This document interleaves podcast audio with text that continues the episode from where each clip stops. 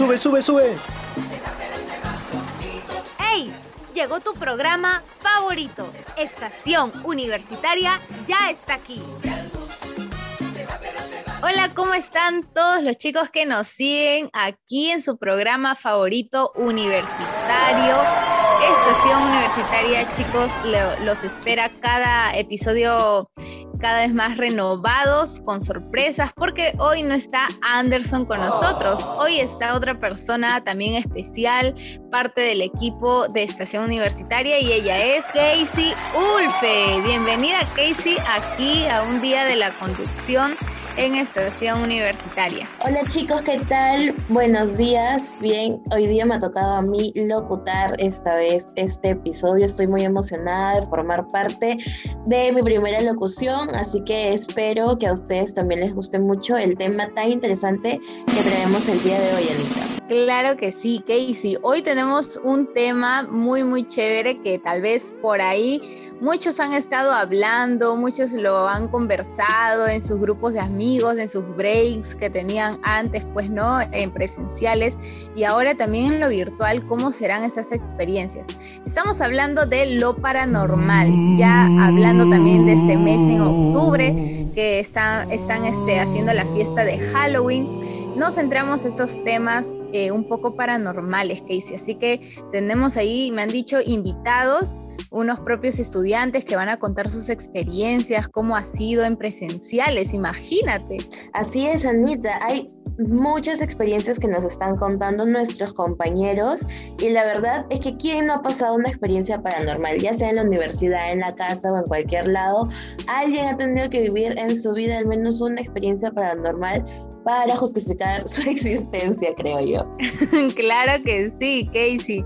Y también, por favor, no se olviden que en, nuestra, en nuestro programa también celebramos y aplaudimos los logros, tanto de la universidad como de los estudiantes y también docentes. Así que no se pierdan más adelante Generación Norte. Bien, Anita, entonces empezamos. Empezamos con Cafeta Virtual tus mejores experiencias aquí en Estación Universitaria.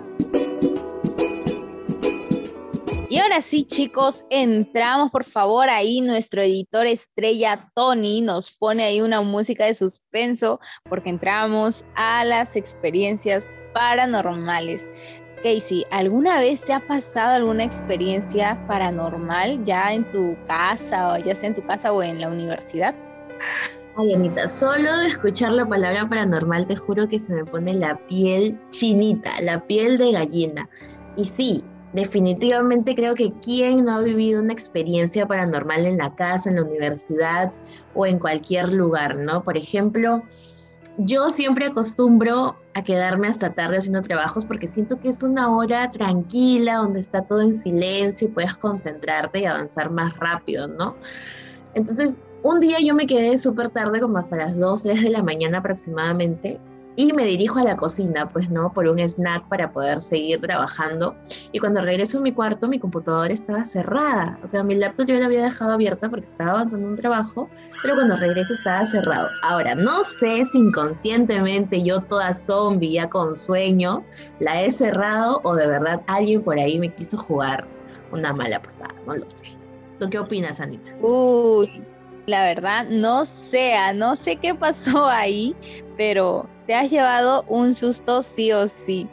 No, algunas veces también nos pasa como que inconscientemente hacemos las cosas y luego ya echamos la culpa al fantasma, al pobre fantasma que, que ni siquiera existe y está ahí, pero también suceden cosas paranormales que no podemos entender, Casey.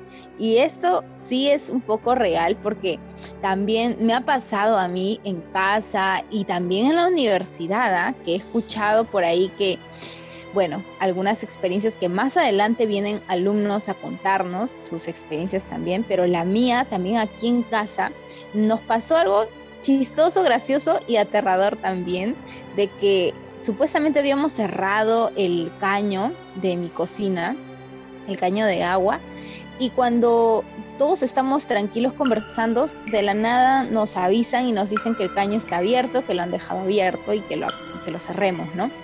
Y cuando nos damos cuenta de, mi mamá dice, pues no, pero lo he, dejado cerrado. ¿En qué momento se ha, se ha abierto?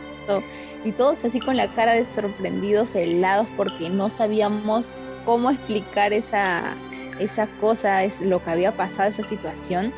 Y bueno, no hay explicación para estas cosas que pasan paranormales, pero una cosa sí, chicos, queremos decirles que no solamente nosotras hemos venido a contar estas experiencias. ¿Quién más viene a contarnos, Casey? Así es, Anita. Hoy nos van a compartir algunas experiencias paranormales. Empezamos con Alexander Estelo, que nos compartirá una de sus experiencias. Hola, ¿qué tal? Mi nombre es Alexander Estelo y la experiencia paranormal que tuve fue saliendo de la clase de matemática en la noche y cuando me dirigí al taller de teatro. Eh, cuando me senté vi dos carpetas moviéndose y como había ido temprano y estaba solo, decidí retirarme para no seguir viendo este tipo de actos. Muero, Anita, ¿te imaginas que te ocurra eso? Dios mío, yo salgo disparada automáticamente de ese salón. Mm, Dios mío, ya me imagino ahí a Alexander con los pelos de punta que se ha puesto con al ver esto, Dios mío, qué cosas. Sí, sobre todo que estás solo y es no es tan fácil explicar lo que has vivido, aparte no te no te creen, entonces decir, "No, ¿qué va a ser? No, imposible." Y eso sí, tienes razón, Casey, pero bueno, quedan así, pues, ¿no? Como experiencias. Y qué, y qué chévere que después de esto lo podemos contar y podamos hasta reírnos de esto, porque también hay cosas que, que como dijimos al inicio, difíciles de explicar, Casey. Sí, totalmente, difíciles de explicar.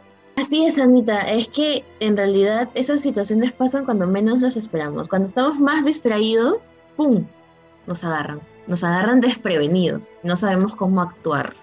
Por eso, Tony también nos va a compartir una experiencia que ha vivido en la universidad. ¿Estás lista, Anita? Estoy más que lista para escuchar con un rosario en la mano vamos a escuchar la experiencia de Tony. Hola, soy Anthony y estudio la carrera de comunicación de visuales. Mi experiencia paranormal que vi en la universidad fue que un día que salí tarde, casi 10 de la noche, estaba en los últimos pisos y cuando me estaba saliendo de mi salón, me pareció ver una, una mujer y parpadeé y ya no estaba. Y después me enteré que una profesora había fallecido y que enseñaba justamente siempre en, esa área, en esos salones de la universidad. ¡Wow!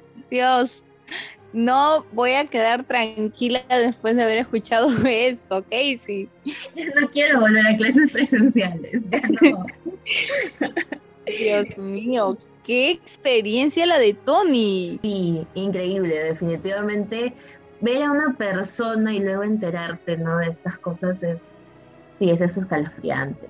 Totalmente. Sí, Dios, em, de verdad que todos tenemos algo que contar. Y bueno, ha sido chiquito este, este, esta sección, pero Casey, se vienen más cosas novedosas. Y si ahora estábamos contando esas cosas de experiencias eh, paranormales, imagínense todas las experiencias que van a poder, aparte de, paranormal, van a poder recaudar cada uno de ustedes ya en su experiencia presencial, que ya creo que estamos cerca a eso por, las, por los anuncios del gobierno y más. Chicos, tenemos que acumular muchas experiencias, sean buenas, malas, paranormales, excelentes, de felicidad, de tristeza, pero sí o sí tenemos que vivir esas, esas experiencias tanto presencial como virtual. Y bueno, les, nos despedimos ya de Cafeta Virtual con un dulce o truco, chicos. Listo, Casey. Ahora sí nos vamos a la generación más chévere, la generación norte. Estación Universitaria, el espacio para expresarte. Iniciamos generación norte, la generación más chévere, Casey. Y pues ahora vamos a contarles a todos los chicos dos cosas importantísimas. Casey, ¿cuál es la primera? Bien, Anita, sí, la primera es, vamos a tratar acerca del clima laboral. ¿Cómo es que el clima laboral influye mucho en el desempeño laboral, ya sea profesional o en lo académico de las personas? ¿no? ¿Quién no le ha pasado que en el trabajo quizás el clima laboral no era tan bueno y como que lo desmotivaba a seguir, no sé, quizás levantándose temprano para ir a la chamba o para reunirse con su trabajo en equipo, ¿no? Creo que eso influye bastante en el desempeño de las personas Creo que todas necesitamos un, un buen clima laboral para poder trabajar de manera a gusto, ¿no? Sentirse cómodo sobre todo. Precisamente la experta Vanessa Tang, que es gerente de recursos humanos de Pharma Consuma, eh, organizó una charla, ¿no? En donde abordó el tema de climas laborales tóxicos las causas y las consecuencias que provoca este, esta situación.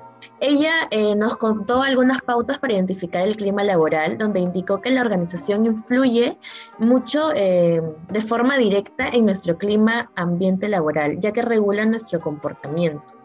¿no? donde destacó la importancia de generar confianza entre los colaboradores para que el ambiente de trabajo sea el apropiado y definitivamente yo creo que tiene toda la razón. Claro que sí, Casey. Y cuán importante pues no es de que el ambiente, no tanto hablando profesionalmente, sino también en nuestros grupos de trabajo de la universidad, ¿verdad?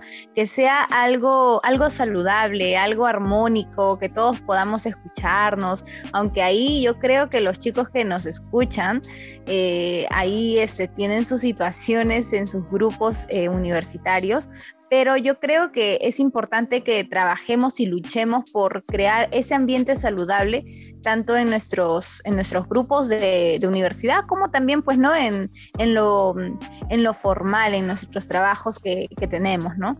Es importantísimo este punto, así que gracias, Casey, por nombrarlo. Así que ya los chicos ahí ya, ya saben que, que es importantísimo esto.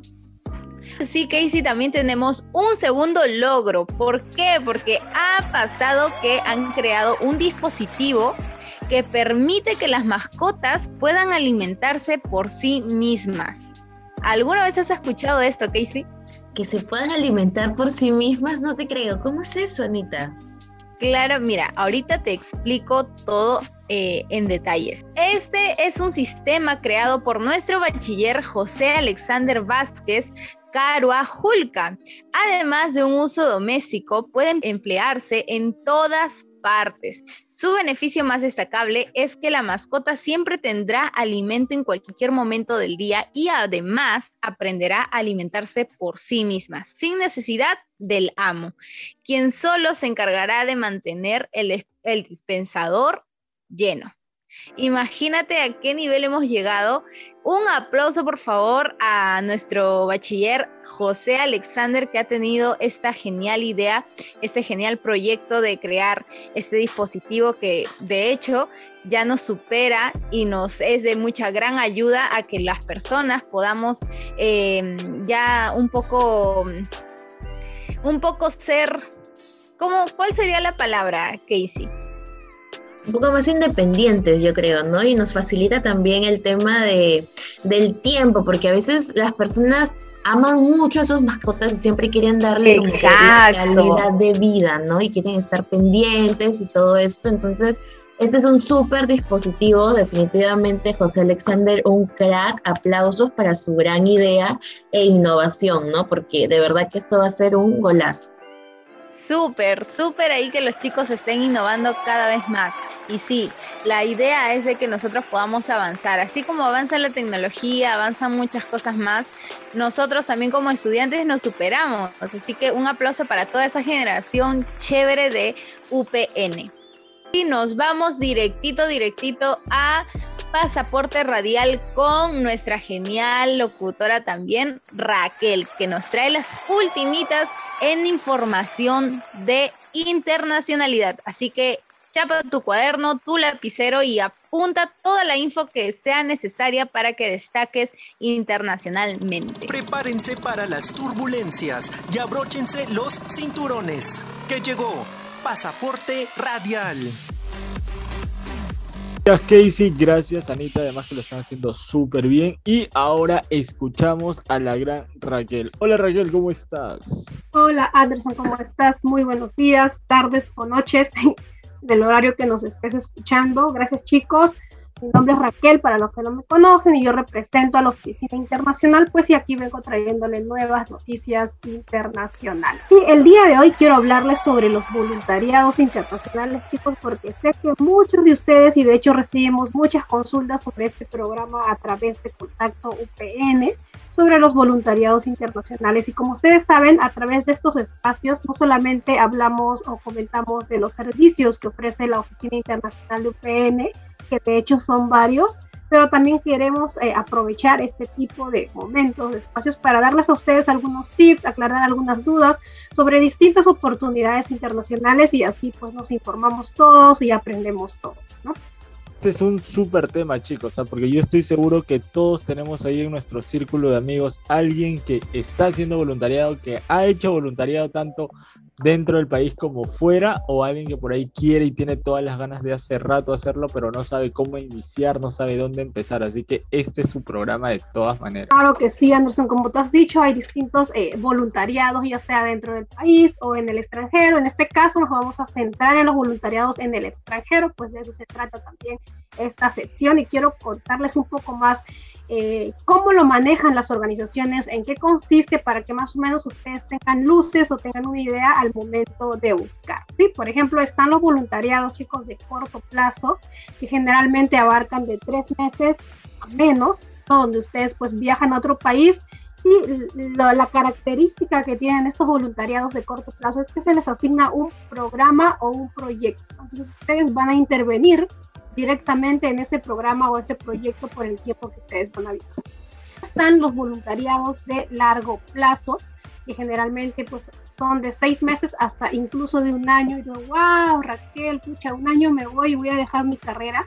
Pues no lo vean de esa manera, ¿no? De hecho, yo tengo muchos amigos extranjeros, ¿no? que están ahorita en Perú haciendo voluntariados de 10 meses incluso ¿Por qué? Porque generalmente cuando tú registras un voluntariado de largo plazo, si bien es cierto vas a impactar para minimizar un problema social, pero también tú como persona y a nivel profesional vas a ganar mucho, porque puedes regresar quizás hablando un nuevo idioma, puedes regresar con nuevos conocimientos para tu carrera. Entonces has vivido tanto tiempo en ese país que ya conoces muy bien ese país, sabes cómo se manejan muchas cosas. Entonces todo eso enriquece tu perfil. Lo máximo, Raquel. De hecho, muy importante todo lo que nos acaba de mencionar. Y yo también justo iba a ir por ese lado, ¿no? Mencionar la parte del currículum, del CV que nos interesa mucho a nosotros, a los estudiantes que ya estamos a punto de terminar y querer encontrar pues un espacio laboral también que nos pueda ayudar y aplicar todo lo que hemos aprendido. De todas formas, yo estoy seguro y también lo van a lo seguro lo han visto por ahí en alguna, alguna charla, es que las empresas actualmente están valorando justamente ello, ¿no? Las actividades los voluntariados que nosotros hemos estado realizando. Incluso ahí en alguna charla, creo, de, parte de Raquel, en algún momento para las becas nos piden también contar un poco eso, ¿no? Nuestras experiencias que hayamos podido tener. Así que es de todas maneras una experiencia única y que sí o sí vamos a tener y aprender un montón de cosas. Así es, Anderson. Entonces, chicos, los animo a, a ir a investigar, ¿no? sobre distintas organizaciones, ya sea en un voluntariado de largo plazo o de corto plazo, que como dice Anderson, como lo acabo de comentar yo, también pues va a ser muy beneficioso para ustedes. Y conéctense el día viernes 12 de noviembre ¿no? a la charla de los viernes internacionales con IYF, que justamente va a detallar todo sobre su programa de voluntariado internacional. Raquel, ¿dónde me inscribo?